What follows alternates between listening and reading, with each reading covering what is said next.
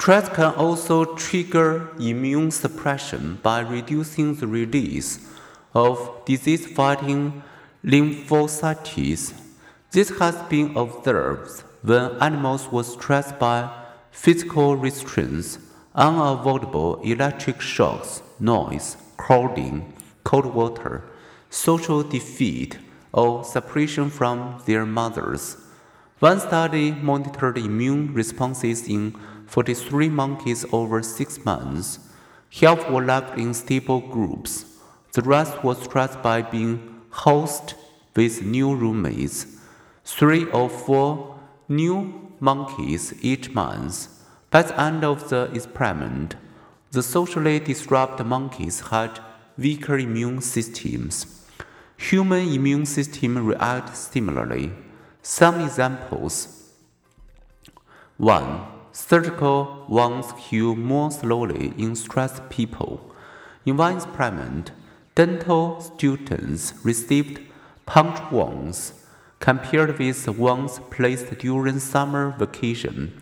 Those placed three days before a major exam healed 40% more slowly. In other studies, marriage conflict has also slowed punch wound healing. Number two, stressed people are more vulnerable to colds. Major life stress increases the risk of a respiratory infection.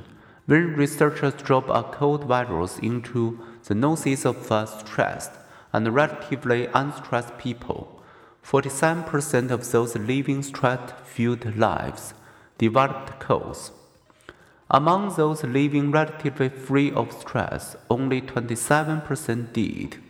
In follow up research, the happiest and most relaxed people were likewise markedly less vulnerable to an experimentally delivered cold virus. Number three, low stress may increase the effectiveness of vaccination.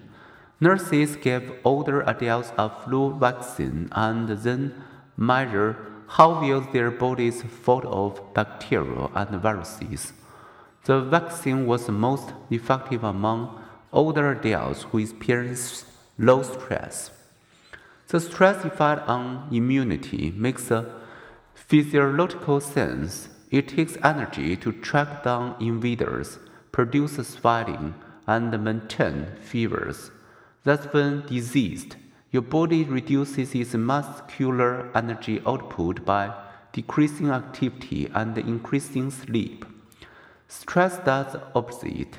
It creates a competing energy need.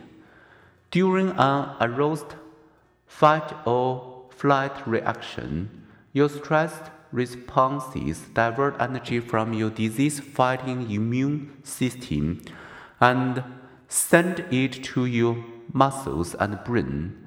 This renders you more vulnerable to illness. The point to remember stress does not make us sick, but it does alter our immune functioning, which leave us less able to resist infection.